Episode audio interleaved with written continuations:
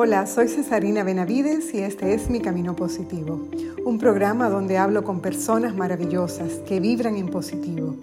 Sus vidas hacen la diferencia, nos inspiran, nos emocionan y nos invitan a vivir una vida en positivo.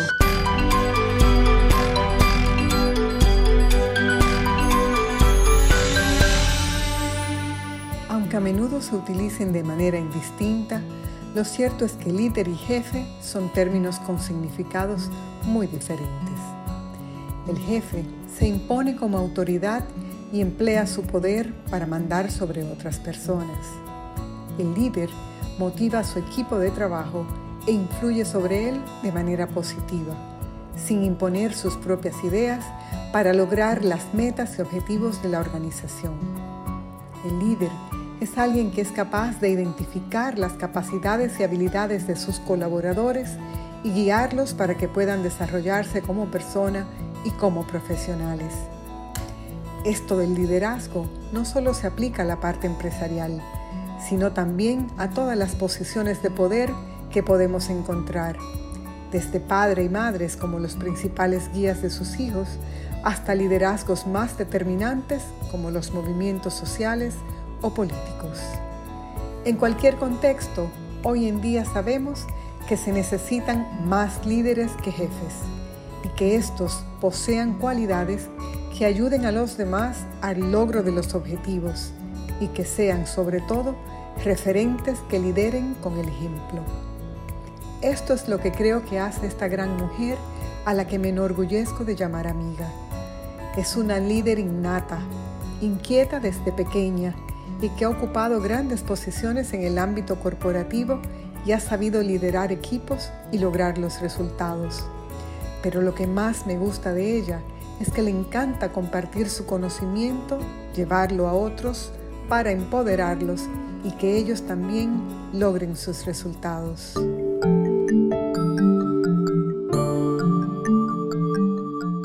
Conozco a Lili desde que trabajaba en una multinacional y yo era su ejecutiva en la agencia de publicidad que manejaba su cuenta. Esto era en la década de los 90, hace unos añitos. Ella destacaba desde entonces por sus opiniones asertivas, sus decisiones acertadas y su visión de lo que quería y no quería en el manejo de su marca. Era una líder innata. Lili es además una mujer muy carismática, de buena conversación, poseedora de una hermosa sonrisa con la que ha logrado abrir muchas puertas en un mundo que no siempre está de buen humor.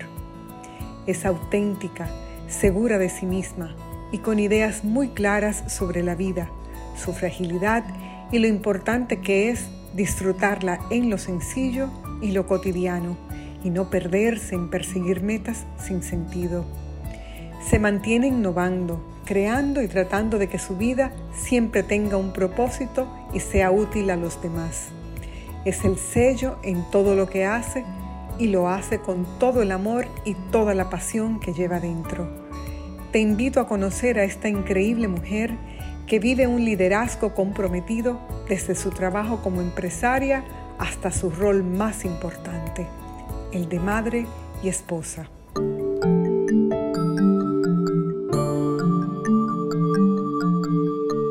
Nada, Lili, muchas gracias por, estar conmigo en esta tarde. De verdad que para mí es una alegría enorme poder conversar contigo. Yo trato de, conversar con gente que ha impactado mi vida a nivel personal y que me, me, ha mostrado con su vida, con su trayectoria y cómo vive la vida, ¿verdad? Cómo está en la vida, que siempre hay una manera de hacer las cosas de manera positiva. Y, yo me acuerdo de ti siempre, Lili, me acuerdo de ti con una sonrisa, una persona con una chispa, con una característica, una personalidad muy, con una vibración muy alta.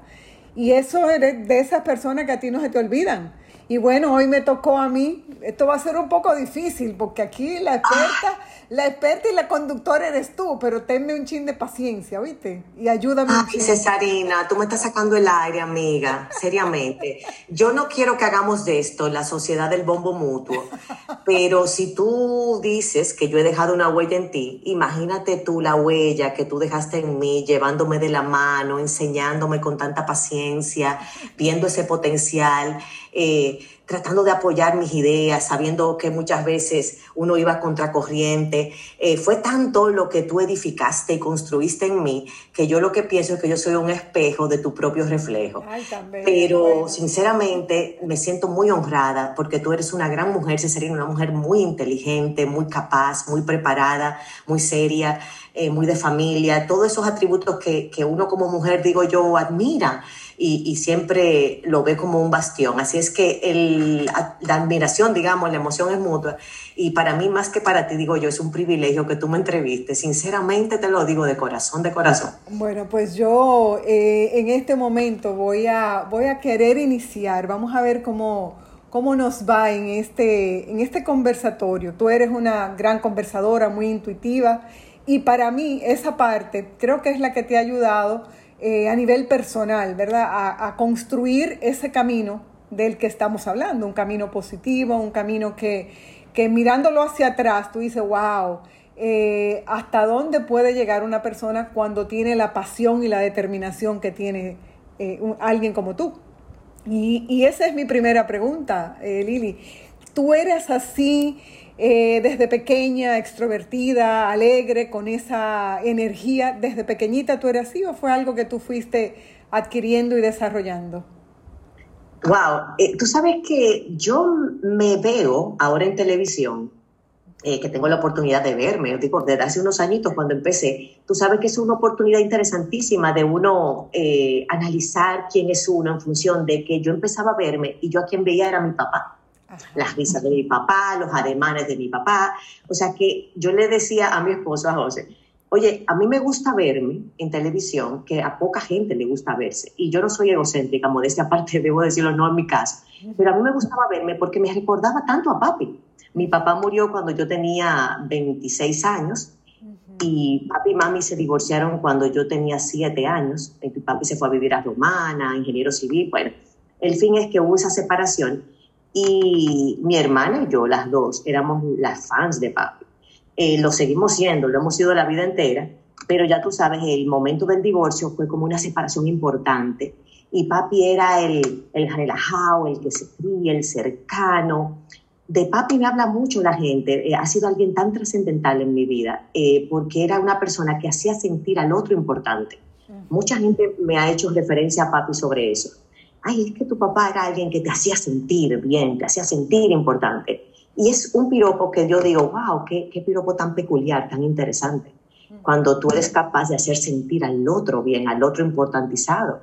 Y, y así es papi, era la verdad. Entonces, mucho de lo que yo veo a veces de mis risotadas o de la espontaneidad, digamos de así, o, o esa sensación de estar cerca, porque yo de verdad la siento, Cesarina, yo siento esa cercanía. O sea, no hay nada ni forzado ni tratado, es que es muy visceral, súper, súper, yo me siento cerca.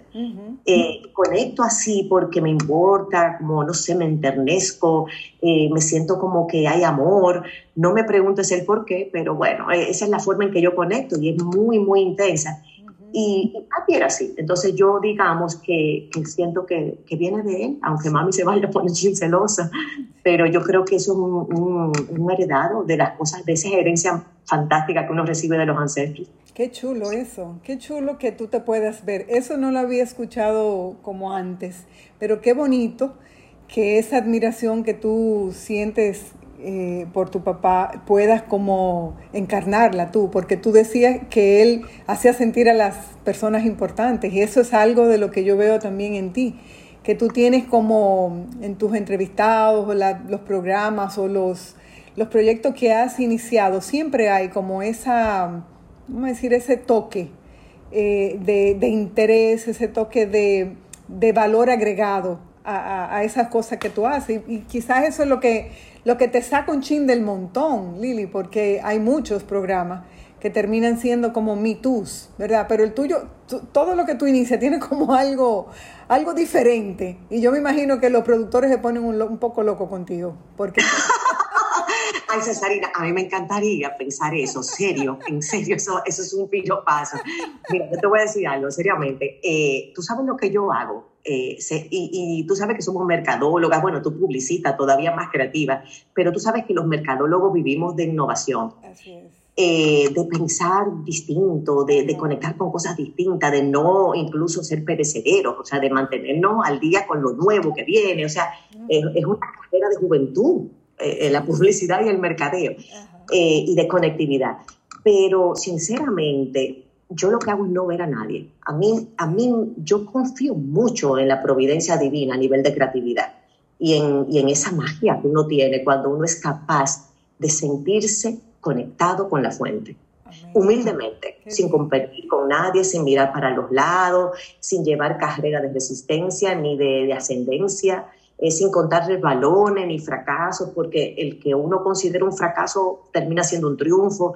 La vida es tan ambigua y yo que soy creyente, lo debo decir también porque voy a dar mi testimonio de vida, eh, Papá Dios es tan contradictorio, ama tanto enseñar en la contradicción para que tú no te lo creas nada, para que tú estés abierto a la maravilla, al milagro, a, la, a lo que no existe. Y, y, eso a mí me ha ayudado a vivir una vida eh, infantil, inocente una vida abierta al asombro y a no sentirme importante. Nunca he querido ni lo quiero. Yo vivo la vida para disfrutar. No vivo la vida para eh, ser una estampa o competir con alguien o ganar un pleito o ganar un pulso. Para mí eso es una, energía totalmente wasted, desperdiciada. No tiene ningún sentido. Entonces, eh, por eso, digamos, sinceramente, yo diría que mis fórmulas son originales, yo no lo voy a negar, porque son originales de verdad en el sentido práctico de que yo no veo patrón de nada, ni extranjero, ni en Estados Unidos, ni, yo no veo nada a la hora de crear un producto, literalmente de verdad, yo solamente busco adentro. Se nota, se nota Lili, o sea, Lili es Lili y tiene una ese sello muy particular y es lo, creo que es lo bonito y, y lo interesante de ver qué más ¿Qué más tiene eh, Lili que dar? Porque tú te reinventas, tú tienes como, tú decías, en una fuente que, te ha utilizado en muchas ocasiones para, para llevar eh, mensajes eh, positivos y por eso para mí el, tema de, estar, quizás voy hablando contigo de este tema de, de lo positivo, ¿verdad? De vivir un estilo de vida positivo me hace mucho sentido porque Incluso yo recuerdo que tú tenías hace muchos años un programa que, también tenía un contenido vanguardista en ese momento, que tú hablabas de, todas esas cosas positivas, que era Smile, ¿verdad? Era una, una propuesta que, como que llevaba ese, ese tono de las cosas buenas, las cosas positivas, aquellas cosas que, quizás no son tan, tan populares porque no son tan, tan sensacionalistas, Tú sabes que Smile, Cesarina, tú que lo mencionas, yo, me trae una sonrisa al rostro, aunque no nos estemos viendo. Eh, porque fíjate que eh, fue mi primera propuesta televisiva en 2006.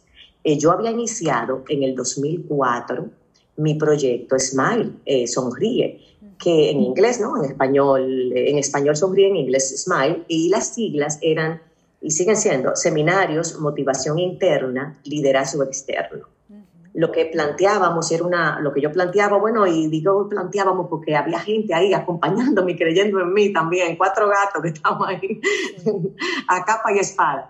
Eh, dentro de quienes reconozco a mucha gente, mi esposo, que nunca me ha abandonado, mis hijos, Susan Abreu, que lo debo mencionar, que me acompañó en los inicios de Smile también.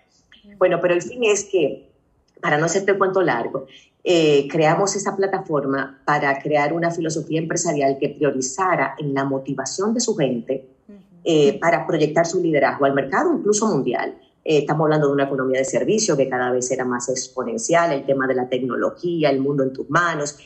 tantas cosas en el 2000, imagínate, el nuevo milenio, se, se manifestaban.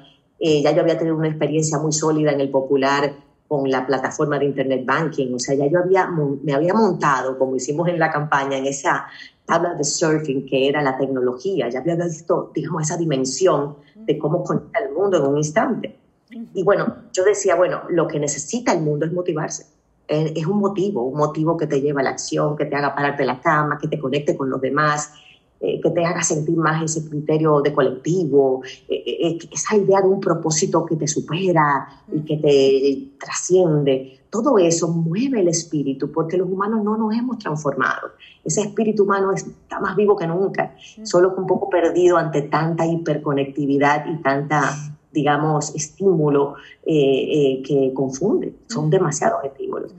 Pero se necesita esa voz esa voz que clama en el desierto, que te dice, eh, vamos por un camino que no tiene que ser tan intensamente ansioso, nervioso, puede ser un camino sólido, tranquilo, donde tú ves la florecita del camino. Y aunque tú vas arriba a una gran cima, eh, vas al paso para no resbalar.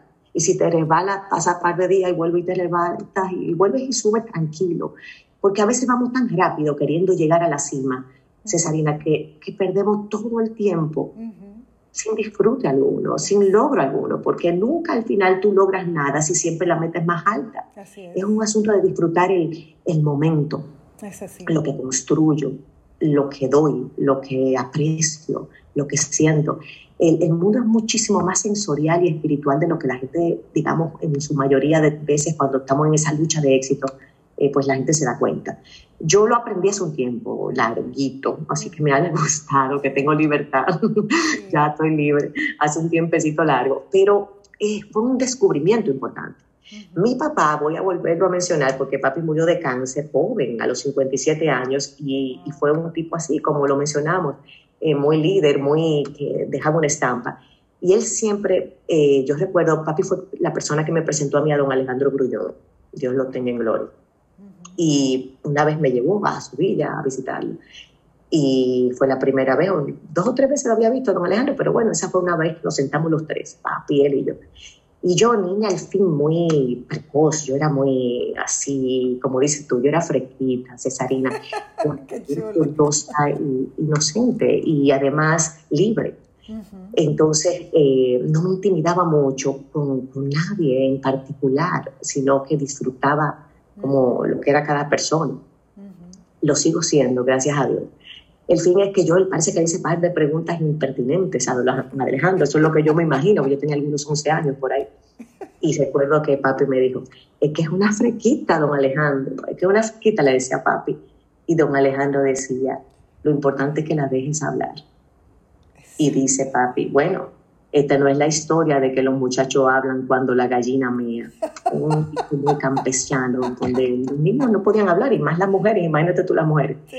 Y fue un momento muy trascendental porque yo sentí, siendo una niña de 11 años, el respeto como niña de esos dos hombres, de mi padre y del gran don Alejandro.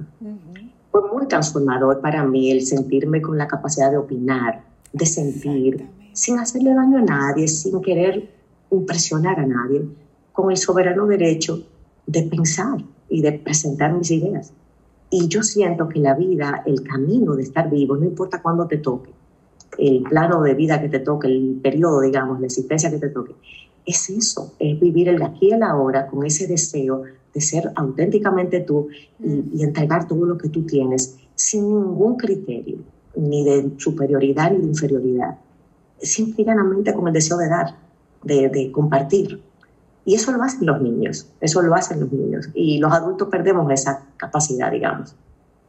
Pues esa, esa, esa parte que tú pones es una algo con lo que yo me puedo identificar mucho, Lili. Eh, yo decía en algo que yo escribí hace un tiempo, que yo me había perdido porque la adulta se había apoderado de mí y que yo eh, resentía eso porque yo no quería ser grande. Yo muy grande, yo quería continuar con esa capacidad, eso que tú mencionas. Tú, yo te escucho y, me emociona, me emociona saber, porque te escucho y pienso que así como tú y como yo, hay muchas personas allá afuera que están viviendo la vida de esta manera, la están viviendo de manera auténtica, de manera de haber encontrado su voz, de no, de no tener miedo, de no, de no sentir eh, esa sentirse intimidados, sino sentirse tan libres para ser felices. O sea, eh, todo lo que tú me narras y todo lo que, lo que yo siento que viene de ti es eso. Es, eh, me, me, está hablando una persona que ha, que ha encontrado la felicidad que mucha gente busca y te voy a decir algo, Cesarina, sobre eso que tú dices. Lo voy a hacer un statement aquí para ti, para el camino positivo. Tú sabes que a mí, bueno, don Adriano Miguel Tejada me bautizó como la chica Smile y yo para mí fue todo un halago, porque para mí de verdad eso es lo que yo soy. La chica Smile, porque a mí me gusta sonreír y me gusta divertirme y me gusta vivir la vida de manera fluida, seriamente me gusta. He tenido mis momentos muy malos y de tristeza y de agresividad y de ira y de todo y de frustración, claro que sí, pero en la mayoría, si lo sumamos y hacemos un promedio, yo sonrío a la vida y, la vida me ha pagado con una sonrisa también. Pero mi punto está en que la gente ve cuando tú eres alguien que sabes sonreír a la vida y ver la vida desde una perspectiva más fluida, por llamarlo de alguna perspectiva, digámosle así, menos estresante, menos controladora. La gente entiende de verdad que tú no estás haciendo el esfuerzo que corresponde.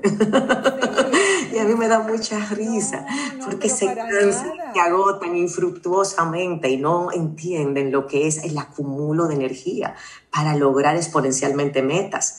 Eso lo han hablado inteligencias ancestrales desde los budistas, óyeme, hasta, ¿qué te digo yo? En el mundo se sabe perfectamente lo que es el manejo de la energía y la administración de la energía. Hay gente que cree que luchar y, y, y, y estar en la cúspide de, la ola todo el tiempo y preponderar y, y, tener un statement muy poderoso y ser un ruido importante, un bozarrón. Hay gente que entiende que esa es la victoria. Yo estoy al lado de los que no creen que esa es la victoria. Yo entiendo la victoria desde otra perspectiva tan distinta y obviamente yo pienso que más penetrante y más eterna. Bueno, yo te voy a decir algo. Cuando, cuando yo hablo con personas que están en esta misma eh, mindset, ¿verdad? Porque esto es un mindset. Por eso yo te decía al inicio que, que vivir de la manera como estamos tratando de vivir, porque igual encontramos algunos obstáculos y de eso vamos a hablar en un momentito, pero para, para entender la vida como, como hemos elegido, eh, tenemos que hablar de que es una decisión. Tú has decidido, decidiste en algún momento que ibas a vivir la vida como la estás viviendo. Y ese es, eso es lo que yo quiero como, como dejar eh, bien claro, que no, no es una, algo que te sucedió a ti, oye, qué suerte ha tenido Lili, o qué bien eh, la forma en que ella fue criada o la forma en la familia en la que nació. Todo eso tiene algunos, contribuyen en, cierta forma, pero tú tomaste una decisión. Para Absolutamente, Cesarina. Déjame decirte que a mí, nunca me ha gustado la autocompasión. Yo, tú sabes que yo, eh, como charlista, que soy motivacional, yo soy speaker, motivational speaker, es la verdad. Yo imparto talleres, soy facilitadora, soy conferencista. Eh, y, hablo mucho en aspectos técnicos porque me sostengo mucho de lo técnico, de la investigación, porque me gusta. Recuérdate que nosotros venimos del mundo corporativo, que uno sacó los dientes, como se dice por ahí, en el ambiente profesional, eh, ya en una corporación, en un ambiente donde teníamos un compromiso con resultados, mediciones, benchmarking, multinacionales envueltas, eh, una serie de estándares muy altos, viajes, eh, conocimiento de otra cultura, eh, contacto incluso a través de Johnson Johnson, donde tú y yo coincidimos con lo que es la macro empresa a nivel mundial. el fin es que nuestro cerebro se conformó desde muy jóvenes profesionalmente con un output como objetivo. Tú tienes que invertir y tú tienes que rendir, un, tú sabes, una retribución que sea factible, que sea válida, que valga la pena. Y hay unas mediciones, hay una serie de cosas. Eh, es un mundo distinto eh, y en función también, eh, porque la responsabilidad social no es de ahora, la vivíamos desde antes, en función también de una educación del mercado, porque también las corporaciones han sido responsables, las grandes corporaciones en muchos aspectos en eso. Pero a lo que me quiero referir es que tenemos una manera distinta de percibir el mundo, de plantear problemas y plantear, digamos, soluciones y estrategias. Es. un cerebro estrategizado. Yo lo veo así y le doy gracias a Dios. Le doy muchas gracias a Dios por la oportunidad, porque lo vemos todo en función de resultados. Eh, y eso digo yo, que de alguna manera ha ayudado a también en el ambiente de la sensibilidad social crear eh, respuestas, digamos, opciones, alternativas que sean más efectivas, más eficientes. En el mundo político también la mentalidad corporativa ha tenido su impacto, porque estamos diseñados para dar frutos, estamos diseñados para no desperdiciar el dinero, estamos diseñados para ser eficientes y efectivos. y sobre todo, todo el tiempo. ¿Entiendes? Entonces, es otra mentalidad. Y tú lo aplicas a todo, a tus hijos, al chofer, a la casa, al jardín. Tú lo aplicas a todo porque es una conectividad cerebral distinta. Nosotros tuvimos la oportunidad de tener ese acceso a, conectar desde jovencitas, a, acabándonos de graduar. Eso es un gran privilegio. Yo aprecio mucho esos privilegios. Y eso nos permitió también desarrollar una vida profesional siendo jóvenes a gran escala y conocer lo que es la alta gerencia sus fortalezas, sus debilidades, sus amenazas, sus miedos, conocer todo lo que se mueve allá arriba. Entonces, estamos viviendo momentos donde tenemos una alta gerencia en cualquier ambiente, donde la gente quiere ser importante, Cesarina. La gente quiere ser importante, no útil. Y entonces, al, al ensimismarse en ese ambiente de ser el importante y de lucir importante, nos olvidamos realmente de esa masa silente que es el mercado entonces, cuando la gente busca ser importante o ser más que, empieza un círculo vicioso donde al final es como el, el, ratón mordiéndose la cola. Hay una lucha de poder tan inútil, tan desgastante. interna, incluso interna, necesaria, ni siquiera con otro. Terminas por querer ser tan importante mordiéndote tu propia cola. Sí, sí por eso vemos mucha gente que tristemente con talentos, con dones, con carismas, no logra eh, quizás eh, desarrollarse plenamente porque puso su mirada o puso su energía en algo que era, era vacío. Entonces termina tristemente con, una, con muchas posibilidades gastadas, muchas oportunidades desperdiciadas y triste, o sea, triste porque no logró descubrir, como, como estamos hablando, descubrir cuál es ese potencial que él trajo en su ADN como algo único y original. Entonces, nada, mucha gente puede estar perdiendo la oportunidad de ser único, de ser útil, como tú dices, y de, de ser feliz, solamente porque tiene la mirada puesta en el lugar equivocado.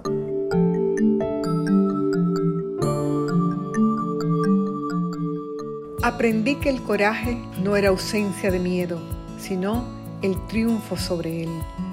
El valiente no es quien no siente miedo, sino aquel que lo conquista.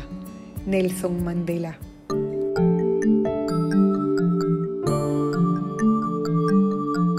Mira, una cosa, Lili. Eh, siempre que, hablamos eh, en este tipo de conversaciones, hablamos de todo lo positivo, hablamos de todas esas oportunidades y demás, pero siempre siempre encontramos, como tú decías, que eh, la persona está construida de las dos cosas, de todos esos momentos bonitos, esas experiencias positivas que ha ido acumulando en la vida, pero siempre también viene acompañado de una cuota que todos tenemos que pagar, de cosas que no son necesariamente tan positivas, pero que han ayudado a fortalecer el carácter, han, han marcado quizás hasta un antes y un después en la vida. ¿Tú has tenido alguna experiencia negativa en su momento que luego se convirtió en una experiencia positiva que tú puedas y quieras compartir? Mira, tú sabes que yo he tenido varias y, déjame decirte que cada experiencia negativa me ha llevado a algo positivo. Te voy a, te voy a hacer un recuento breve, pero así para que de lo que puedo testimoniar. El divorcio de mis padres a los siete años me llevó a una carrera al libro de autoayuda, automotivación que mi mamá buscó y que yo diría que básicamente son el core por el cual yo ahora mismo soy una motivadora. O sea, gracias a desde el rinoceronte y a Remete y todo lo que mami buscó, Marta Beato, siendo gente, todo lo que mami buscó en ese momento, porque yo tenía siete años y ella estaba encarando un divorcio, me sirvió a mí para buscar dentro de mí la fuerza que se necesita para arremeter literalmente, para seguir hacia adelante con la mejor cara, con, optimismo, con el deseo de triunfar y, la esperanza de, incluso de ser capaz de aguantar lo que sea. Porque el triunfo también es aguante. Eso es algo importante que la gente entienda. Aguantar ya es ganar. Eh, pero bueno, ese fue una primera, un primer momento. Otro momento muy trascendental para mí fue la muerte de papi. Cuando papi murió de un cáncer, yo incluso eh, tenía un matrimonio eh, recién casadita. yo me divorcié al poco tiempo de la muerte de mi papá, una gran persona, se sepa, pero me di cuenta que la vida es un ratito y que, y que verdaderamente uno tiene que perseguir lo que uno siente en el corazón. Y mi vida se transformó por completo en función de concentrarme en lo que de verdad es importante para mí si hasta hoy fuera mi último día. La muerte de mi papá me ayudó a entender lo que es la vida, que es prepararnos para que cuando nos toque ese día de irnos nos vayamos tranquilos, literalmente, porque a todos nos toca y uno no sabe cuándo. Mira el COVID ahora, es cesarina.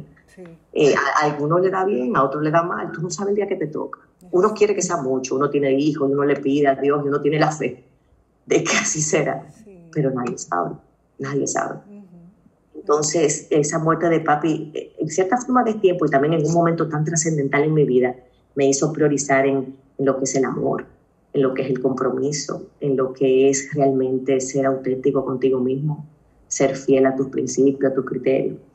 Ya en el ambiente profesional, eh, también eh, cuando yo salgo del popular, que fue mi momento de mayor triunfo, digamos, en la carrera ascendente que tuve de marketing, que tuve mucha oportunidad, y yo quiero darle gracias de verdad a esas empresas y a Dios y a la vida, porque tuve una carrera lindísima, o sea, aprendí de todo, estuve en todas las industrias, viajé por el mundo entero, me entrené en los mejores sitios, o sea, estuve en las grandes corporaciones locales e internacionales. Fue maravillosa eh, esa carrera de muchos años. Eh, pero bueno, mi cúspide fue en el popular, como tú sabes, yo fui ahí VP de mercadeo, que era mi gran sueño, de verdad, en la vida. Y cuando me toca salir del popular, yo era la única mujer y la más joven. Y debo decir, Cesarina, por primera vez yo creo que lo digo en público, que yo metí mi patica, sí, claro que sí, sobre todo en función de lo establecido, el establishment. Eh, pero en términos de estrategia, de criterio, de esfuerzo, de compromiso, de pasión, de entrega, el mil por mil. Y todavía lo puedo decir con una sonrisa en mi, en mi rostro, el mil por mil. O sea, yo trabajé por el popular con todo lo que yo podía dar al máximo posible, mi mayor capacidad y de una manera completamente entregada. Y, y, logramos tantas cosas hermosas. Eh, y yo me siento tan parte de esos logros que de verdad eso para mí, eh, ya, ya eso para mí es el pago. O sea que yo me siento de verdad que la vida me pagó de manera maravillosa. Eh, y también me enseñó, porque también humildemente digo que acepto mis errores, mi, mi inmadurez en muchos aspectos, mi idealismo, eh, a veces infantil, pero al final el mundo se transformó por idealistas. Nadie conforma con lo que sí ha transformado el mundo. y sobre todo si es ideal, constructivo, que suma, que ayuda, que cohesiona, que, que une, que construye. Yo creo que no debe ser desestimado. ¿Qué sería el mundo sin los que sueñan, Lili? ¿Qué sería el mundo? Yo creo que sería un, lugar muy aburrido, muy gris, eh, muy flat, o sea, necesitamos esos soñadores, lo que le ponen la chispa. Y ahora te voy a hacer algunas preguntas eh, que tú me vas a contestar o en una frase o en una palabra, porque son como conceptos cortitos. ¿Te parece? Ok. Entonces, eh, ¿qué esperas de ti misma? Cada día tener más fe y, y más paz mental, o sea, llegar a ese momento de nirvana. Yo quiero ese nirvana aquí, en el presente, en el aquí y el ahora terrenal. ¿Qué crees que esperan los demás de ti? Yo no pienso eso. Eh, bueno, qué sé yo, quizás a nivel de mi familia, eh, a mí me importa mucho poder estar ahí para mis hijos en lo que ellos puedan necesitar y facilitarles dentro de lo que a mí me, papá Dios me dé como vida, todo lo que yo pueda en términos de educación, también de, de límites, de todo y de obviamente facilidades. Eh, eso me importa mucho, mis hijos, la felicidad de mis hijos, la integridad de mis hijos, obviamente mi marido, mi familia, lo que somos nosotros. Eh, pero lo demás, Cesarina, eso es tan... ¿Cómo te digo? Eso es tan eh, confuso, como Confucio, meterte en lo que los demás esperen, que yo de verdad prefiero no esperar nada. Me encanta. ¿Qué te falta por hacer? Eh, bueno, ser abuela, ah. ser abuela, eh, si Dios me da larga vida. A mí me gustaría, o sea, a mí me gusta explorar. Eh, yo he explorado con muchas cosas, entonces yo siempre he pensado que las cosas que uno explora y que le gustan, siempre tienen una segunda oportunidad. Entonces, nada, qué sé yo, eh, me gusta la televisión, me gusta el diseño de modas a nivel de un criterio particular, que son túnicas, o sea, como una moda simple, como una forma de ver la moda diferente. Eh, para mí es una forma de comunicarnos. La moda en ese aspecto me gusta. me gusta la motivación, el liderazgo, eh, hasta, increíble que lo voy a decir, pero yo la odiaba, pero yo debo decir, a mí me ha empezado a gustar la política, mm. eh, pero desde el punto de vista filosófico, como, un, como una guía filosófica a la política, porque siento que hay tanta confusión en la política. Mm, está chulo eso, me gusta. ¿Qué te asusta, Lili? Eh, ay, asustarme. Bueno, no voy a decir que yo no tenga miedo. Yo no voy a decir eso porque a mí me da miedo. Por ejemplo, yo no me quisiera enfermar de, ni que me diera malo el COVID, no quisiera que me enfermara, ni que nadie de mi familia. Eh, mi papá tuvo cáncer, no me gustaría que me diera un cáncer. Mi mamá tuvo un cáncer fue sobreviviente. Eh, lo tengo de los dos lados y lo digo, uy, ojalá que no. O sea, tengo mis miedos, no digo que no. Pero yo voy a confesar que, que yo desde chiquita me entrené para desafiar el miedo. Me daba miedo decirle a fulanita tal cosa, entonces yo iba y se lo decía. Mm. Me daba miedo ir y pedir una paleta al colmado, pues yo iba y la pedía. Por decir algo, no recuerdo ahora los, los ejemplos específicos, pero yo desde pequeñita desafié el miedo, porque yo siento que, ¿de qué vale el miedo?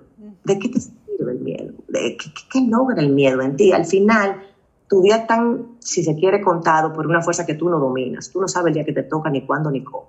Eso no se sabe, eso nadie lo sabe, eso nadie lo sabe. Entonces, el miedo a la muerte, bueno, pero nos vamos a morir, es inevitable. Entonces, al final, ¿el miedo a qué? El miedo a qué? Eh, y pienso que es mejor sustituir el miedo por fe. Me encanta, me encanta eso, ese ejercicio, desafiar el miedo, porque fíjate que es como algo o sea, quizá lo hemos oído, yo lo he escuchado o lo he practicado, no sé, pero puesto de esa manera, eh, es casi un ejercicio de vida. O sea, desafiar el miedo no es ser eh, inoportuno o ser imprudente, es ser valiente, porque desafiar el miedo es como tú dices, es romper con todo aquello que nos paraliza. Y, y que al final, cuando tú terminas haciendo, tú dices, pero ¿y eso era? A eso era que yo le tenía miedo. Entonces, ¿sabe una cosa, Cesarina, con eso también, para, para crear el contexto también? Eso no significa tampoco ser temerario, porque hay momentos en que el instinto, mira, yo soy una parlanchina y yo he tenido parlanchina entre comillas, sí, sí, parlanchina, no voy a decir que no, yo soy una parlanchina. El fin es que yo he tenido momentos en que he estado en un escenario donde en teoría debería hablar y hay algo en mí que me dice cállate y, no me sale, no hablo. Al final tú dirás miedo, cuando tú sacas balance y sacas cuenta, tú dices, es que hay también un instinto que te lleva. O sea, el, el desafiar el miedo no significa lanzarte al abismo. No, no, sigue tu, instinto también, porque hay fuerzas que te orientan y hay que estar alerta a, los sentimientos, digamos, a las sensaciones del cuerpo, a la forma en que uno se siente. Pero el, más bien el tema del miedo es como aprender a vencer fantasmas, porque ese miedo que, que uno vence, es el miedo a uno mismo, es el miedo al rechazo, que al final es un miedo que tú mismo te estás, digamos, asumiendo, y si me, si me critican, y si no me quieren, y si me dicen que no. Ese es un miedo que, que es infundado, es un miedo que tú mismo estás creando, tú no lo sabes hasta que tú no lo experimentes. Y sobre todo ir más allá, aprender a superar el miedo a eso, al rechazo, al no, también aprender a, superar ese miedo. Se lo perdió el que te dijo que no. No, pero te, te, digo algo, dicen que ese es el miedo más grande que tiene el ser humano, el temor al rechazo. O sea, es con ese, de ahí sale todo lo demás, porque tú quieres ser amado, ese deseo que traemos todos por dentro de ser amados, aceptados, parte de una tribu, parte de un grupo, parte de una familia, y cada vez que hemos sido rechazados, eso se va como acumulando, ¿verdad? Y va creando aquella barrera, aquel muro que te dice, no, espérate, ahí no vaya porque no te van a querer, no, de, eso no lo diga porque vas a caer mal. Entonces tú mismo comienzas a, crearte esa, ese frente, ¿verdad? De seguridad para, para no desengañarte, para no, no, ponerte triste o para no recibir esa, esa fuerza negativa. Tú te alejas y dejas de hacer las cosas, dejas de vivir, dejas de disfrutar todo aquello que está detrás de ese, ese sustito que cuando tú lo vives o cuando tú lo superas, eh, óyeme, del otro lado está Dice una, una frase que yo encontré, que la tengo ahí grandota en mi oficina. Dice, cuando eres capaz de hacer lo que más te da miedo, eres capaz de cualquier cosa. Entonces, claro, claro que sí. En el lado opuesto a tus miedos habita tu libertad. Pero mira, eh, la verdad que, que, el miedo es traicionero, porque hay cosas que se llaman prudencia, hay instintos que te frenan. Te lo digo porque a veces cuando uno está en esa carrera de dominar al miedo, entonces uno se quiere atrever a hacerlo todo. No, no, no, no. tampoco, tranquilo. tampoco. No hay que fundearse, nada. Es un asunto de, de tú ir poco a poco estableciendo si ese miedo es un miedo infundado o si hay un instinto preservador que te dice, ahora no, porque también hay que oír esa voz callada, que nosotros hemos perdido tanto contacto entre seguir tantas redes sociales, que son 77.044, y los asuntos de trabajo, y el día a día, y todo, el asunto, bueno, y hasta la fila del COVID. Hemos perdido por completo, de verdad, la capacidad de escuchar el instinto, el viento, el palpitar del corazón a veces incluso, Cesarina, un palpitar acelerado es una respuesta a la acción y a veces ese mismo palpitar acelerado es una respuesta a pararte. Es que hay, hay una cantidad de cosas que se te mezclan cuando uno es capaz de conectar con uno. Que yo digo, no busques tanto afuera, busque el universo que hay dentro. Que cuando tú encuentras ese universo adentro, lo de afuera ya es trascendente, seriamente hablando, aunque esté ahí. Y de hecho lo consigues lo consigue, pero incluso consiguiéndolo es intrascendente. Entonces, ¿para qué ocuparnos de lo intrascendente cuando tenemos un universo hacia adentro que es tan trascendente para nosotros? Con tanta riqueza y con tanto, como tú decías al principio también, con tantas cosas que tenemos los, los seres humanos que podemos poner al servicio de los demás, porque no hemos venido al mundo para estar solos, vinimos para compartir y para, para en un engranaje perfecto que Dios concibió, ayudarnos los unos a los otros, a que seamos un poco más felices, a que nuestra calidad de vida sea diferente, a que si tú tienes un talento, yo complemento el tuyo, tú complementas el mío y ambos podemos aportar al, resto. Eso es, eso no sé, esa es como la, manera como yo entiendo que, que la ¿Sabes lo que pasa? Que, el que si tú no eres capaz de ser tu mejor compañía, tú no vas a poder ser la mejor compañía de nadie. Si tú no eres capaz de ser tu mejor amigo, tú no vas a ser capaz de ser el mejor amigo de nadie. Uno tiene como una alacena en la despensa lo que uno es capaz de dar. El que tiene una autoestima sana no puede construir en autoestima a nadie. Entonces, e, el viaje hacia el interior es el viaje del liderazgo. Para tú comprometerte con la mejor versión de ti mismo, tú primero tienes que conocerte bien a ti mismo y saber dónde tú rebalas, qué tú hiciste, qué no haces, qué te pasa y confrontarte en amor. Lo hermoso de este camino es que hemos tenido para mí la dicha de, estar como en esa en esa disponibilidad de aprendizaje, eh, Lili, porque ese es una, también un requisito importante.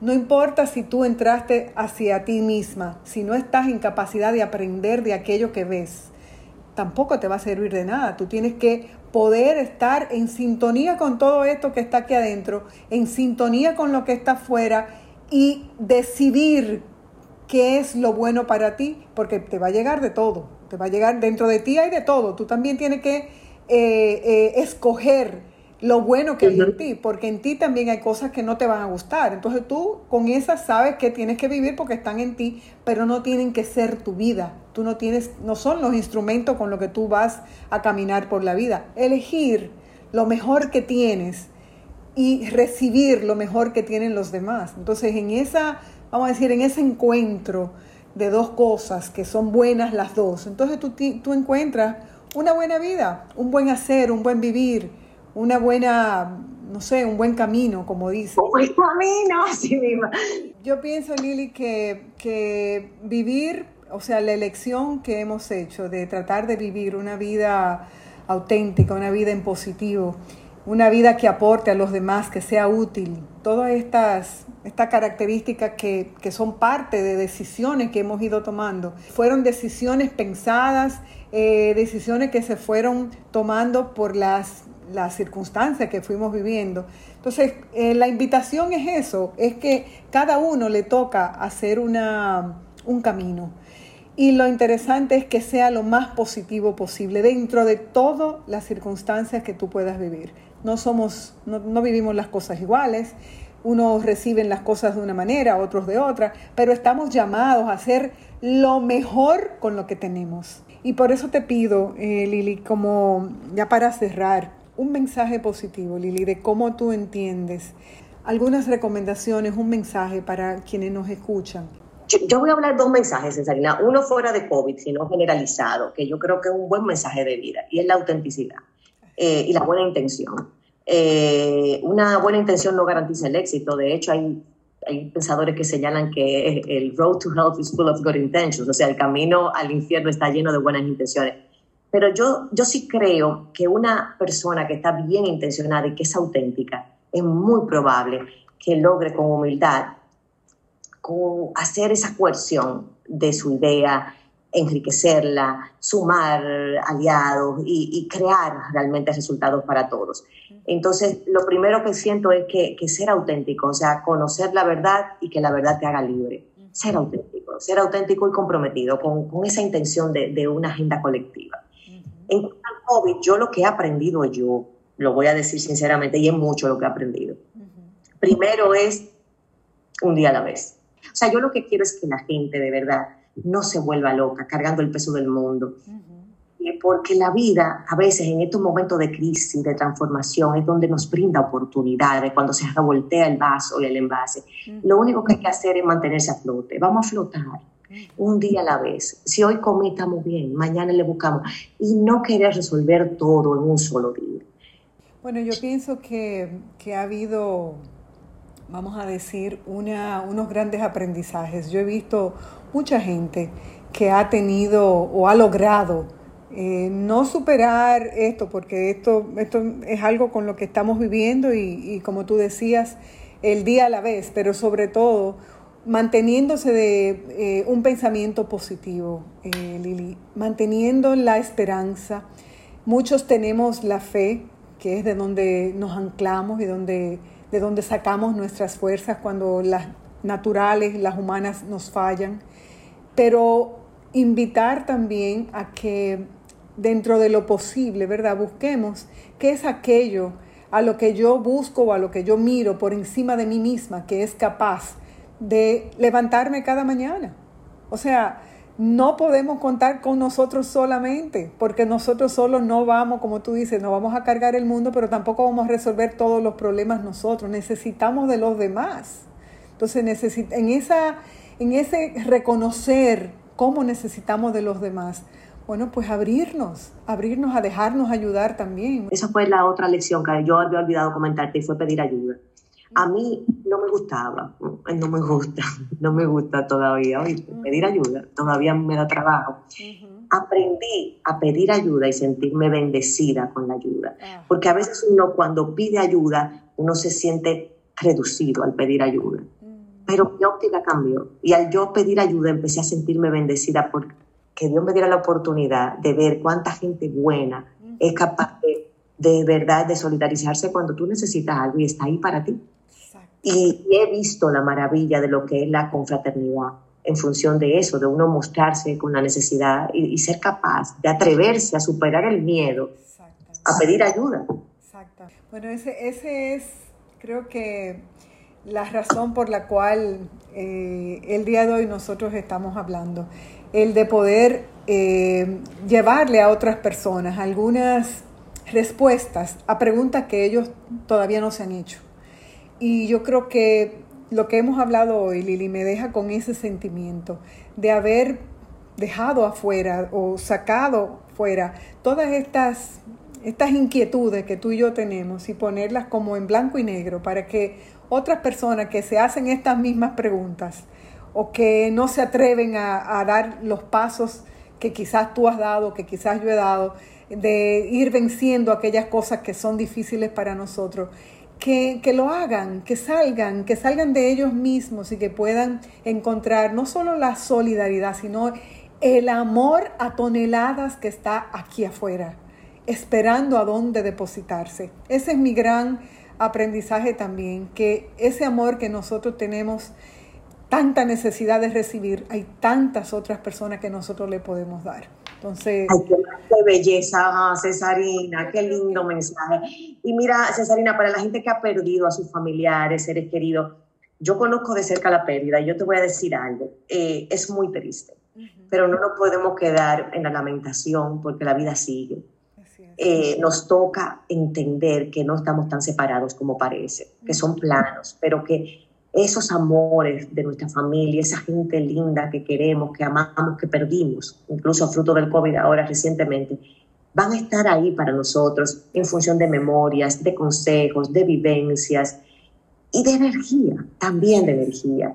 Y lo único que podemos hacer es aceptarlo con de verdad humildad, con sabiduría, con tranquilidad, con paz y exaltar y asumir el hecho de que ahora tenemos nuevos embajadores en el cielo. que cuando perdimos a alguien tenemos más fuerza allá arriba, que lo sintamos como una ganancia y que lo vivamos en función de esperanza. Eso es todo lo que quiero decir para cerrar, porque sé que hay mucha gente muy triste. No te puedes imaginar el gozo que dejas en mi corazón de poder tener esta conversación contigo, de poder como intercambiar estos pensamientos. Gracias, Cesarina. Para mí tú eres una inspiración también, mi amor. Siempre para mí conversar contigo es un motivo de verdad de inspiración. Así es que muchas gracias por la oportunidad y el honor de entrevistar. La mejor, la mejor. ¡Bravo!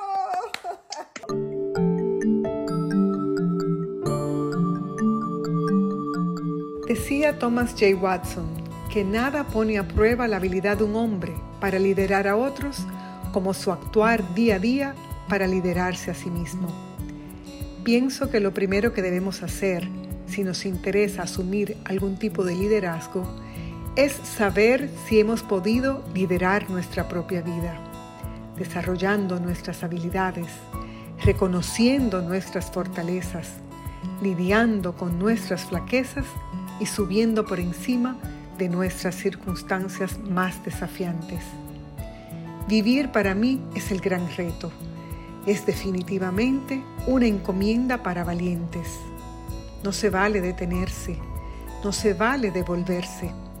Se debe enfrentar cada día con la firme decisión de hacerlo el mejor día y corregir lo que sea necesario en el camino para que así sea. No debemos pretender tener todas las respuestas, pero tampoco hacernos preguntas necias. La vida no es tan complicada como muchos quieren hacernos creer. Nosotros la complicamos con nuestras exigencias, con nuestros apetitos desbordados y nuestra incapacidad para saciar nuestra necesidad de lo que sea que en ese momento deseamos tener. A veces ni siquiera lo deseamos, lo buscamos para satisfacer el ego y muchas veces el de otros. La invitación es a que asumamos el liderazgo de nuestra vida, de nuestras decisiones, de nuestro bienacer y nos convirtamos en multiplicadores de un liderazgo positivo que quiera construir un mundo cada vez más simple, cada vez más ligero, cada vez más humano, con gente cada vez más feliz y agradecida. Un mundo en el que todos seamos útiles a los demás y podamos abrazar las diferencias, porque éstas nos complementan. Llámeme ingenua, infantil o idealista, pero creo que un mundo así se construye un pensamiento positivo a la vez. Este es el mío. Soy Cesarina Benavides y este es mi camino positivo.